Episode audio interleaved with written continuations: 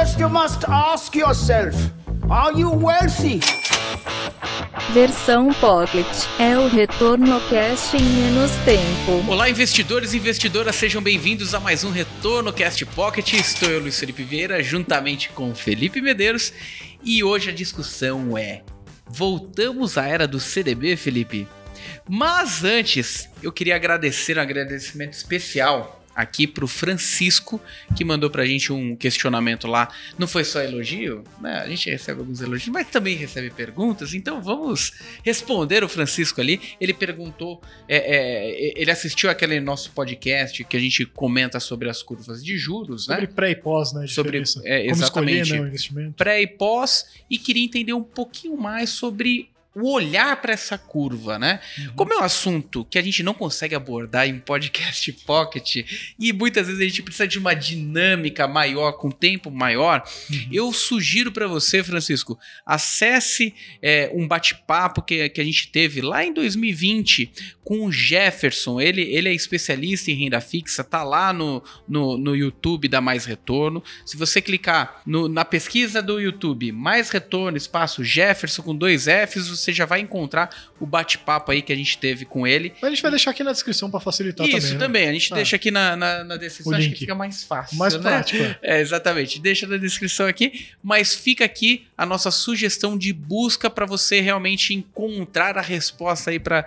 essa pergunta. E novamente, teve questão, teve alguma dúvida, mande pra gente. Agora entrando no tema, voltamos à era do CDB, ô Felipe? Ó, eu sempre fui o defensor de que a gente nunca saiu, tá? Né? A gente fez aqui pelo menos uns dois episódios de A Renda Fixa Morreu ou qualquer coisa assim, é, até com convidados de fora e tal. Foi, foram episódios muito bons, inclusive, quem quiser voltar pra, pra ouvir na época. E a gente falou assim: eu não tenho essa de renda fixa morreu, mesmo quando tava a 2% lá, apesar que naquela época tava difícil mesmo, porque era juro real negativo.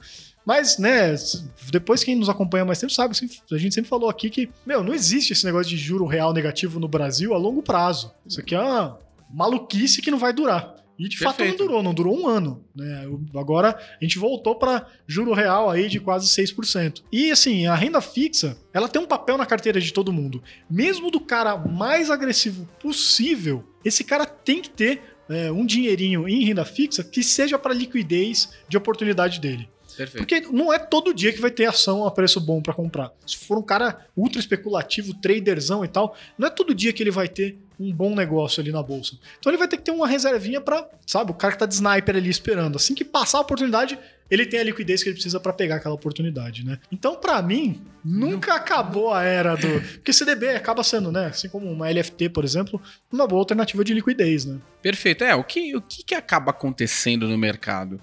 Existe uma corrida dado o custo de oportunidade, né?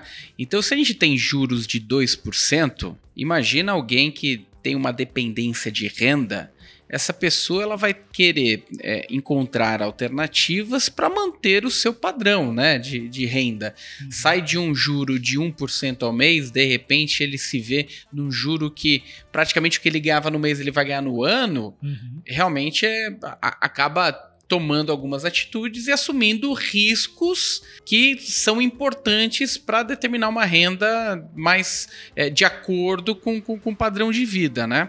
É, só que a gente tem que entender que a gente está no Brasil, né? Uhum. No Brasil, no mesmo, mesmo movimento de queda, é, de alta, e quem acha que a gente vai se manter nesse patamar de juro está totalmente errado. O que eu falar aqui não é o que vai acontecer, tá?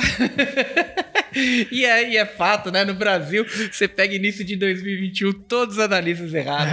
a rodo, a rodo. Quem brincou na mesa de bar que acertou, né? É. Aquele cara, ah, Brasil, Brasil, juro vai para 14. Ah, vocês estão. Não, e os analistas falam, não, juro de 4, né? O mais é, pessimista. É né? por isso que o, o lá do Monkey Stocks sempre fica no topo lá das. É, é seleção aleatória, o cara tá sempre no topo dos rankings de retorno, né? Exatamente.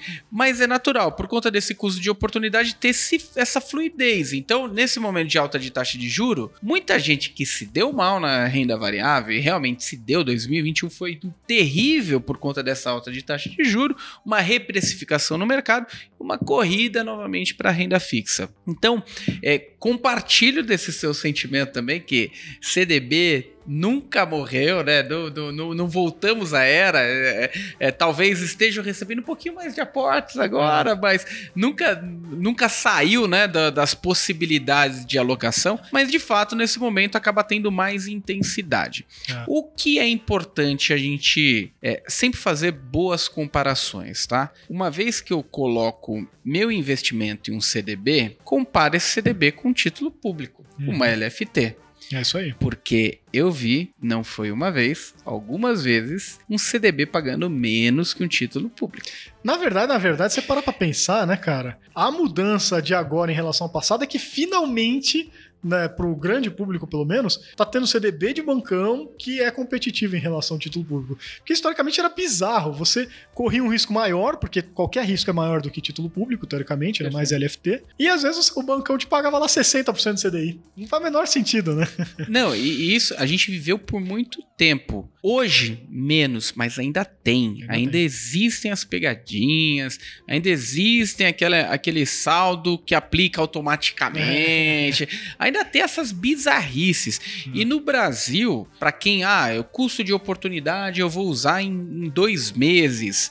Poxa, existem ferramentas mais assertivas para esse essa estratégia de alocação. Não que isso vai fazer uma grande diferença para o uhum. patrimônio, mas uma vez que você foge um pouquinho de imposto, que é mais caro no curto prazo, talvez se torne mais eficiente seu fluxo de alocação. Uhum. Mas sim, é importante sempre fazer os comparativos, compare. Se você só gosta de banco, eu sugiro você, pega uma corretora, abre uma conta sem compromisso uhum. e vasculha a plataforma de renda fixa desses caras. Uhum. Você vai ver que existem coisas bem competitivas, muitas vezes está debaixo do, do, do, nosso nariz ali uhum. e a gente acaba não acessando porque não, ninguém falou, ninguém deu toque. Então tá aqui o toque, né? Olha uhum. lá, compare com os concorrentes, porque a concorrência faz com que você tenha é, melhores produtos ali na hora de fazer o seu, o seu fluxo de alocação. E o CDB, é uma entrada natural, porque todo mundo fala do FGC, né, uhum. Felipe? O FGC,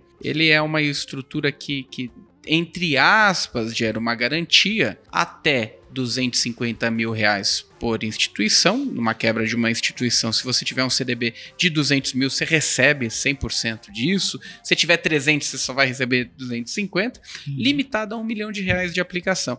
Isso traz uma sensação de segurança. E a gente pode dizer que isso se reflete sim numa segurança para os pequenos bancos e para os médios, entre os médios e pequenos. Porque a partir do momento que começa a ficar um banco médio para grande ou um banco grande, nem FGC segura uma quebra dessa, né?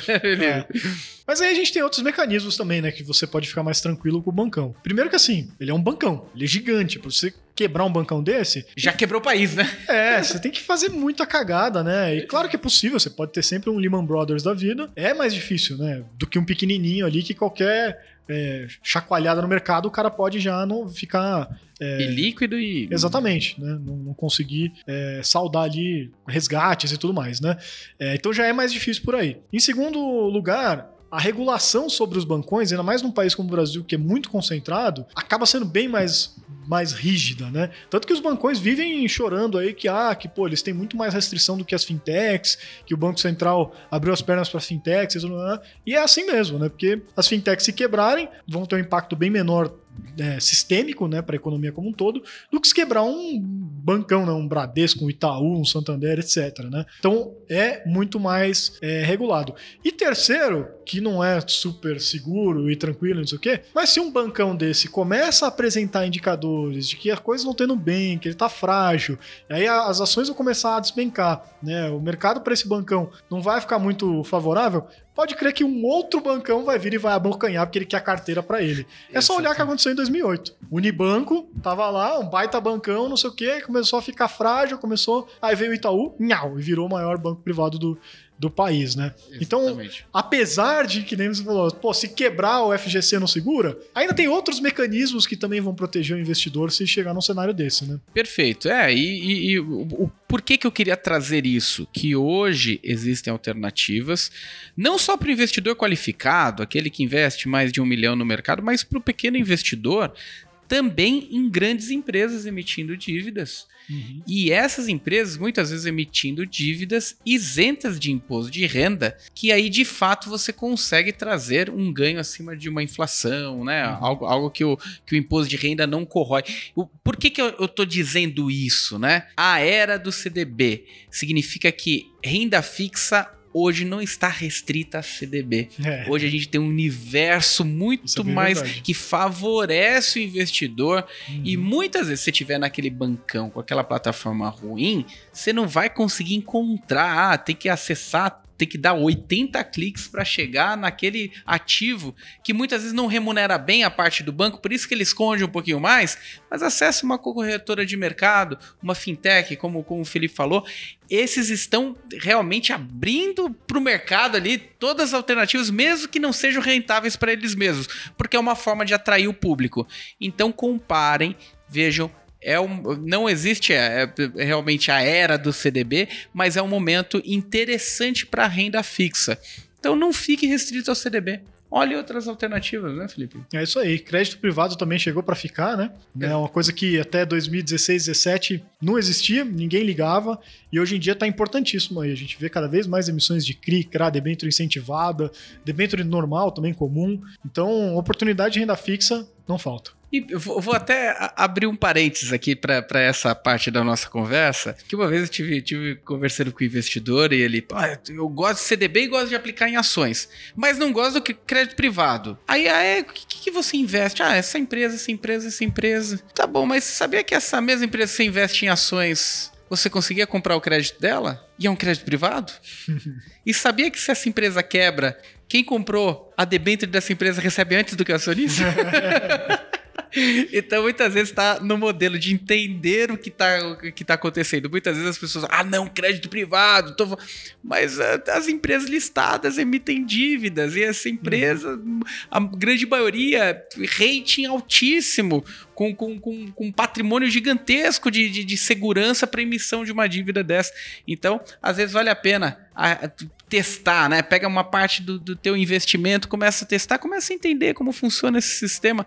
Sem dúvida nenhuma, você só tem a ganhar na diversificação do seu portfólio, na diversificação das suas rendas fixas e no retorno acumulado no longo prazo. É isso aí. Esse ponto é bem importante, hein, galera? Risco de crédito é, não só dá uma machucadinha aqui em volatilidade, não. Ele mata, tá? Então tem que diversificar mesmo. Perfeito. Não vai com muita sede ao pote, não. Perfeito. Então ficam aqui as nossas dicas. Se você estiver ouvindo a gente pelo podcast, agora tem um negocinho que são as estrelinhas. Então, se você puder, deixa ali as suas estrelinhas aqui para o nosso Retorno Cast. Se você estiver vendo a gente no YouTube, dê o seu like se não for cadastrado no nosso é, canal da Mais Retorno. Se cadastre no nosso canal da Mais Retorno. Se tiver dúvidas, críticas, sugestões, Coloquem nos comentários aqui do YouTube ou mande pra gente no retornocast.maisretorno.com. Obrigado, pessoal. Até a próxima. Valeu, pessoal. Um abraço. Você ouviu Retorno Cast Pocket.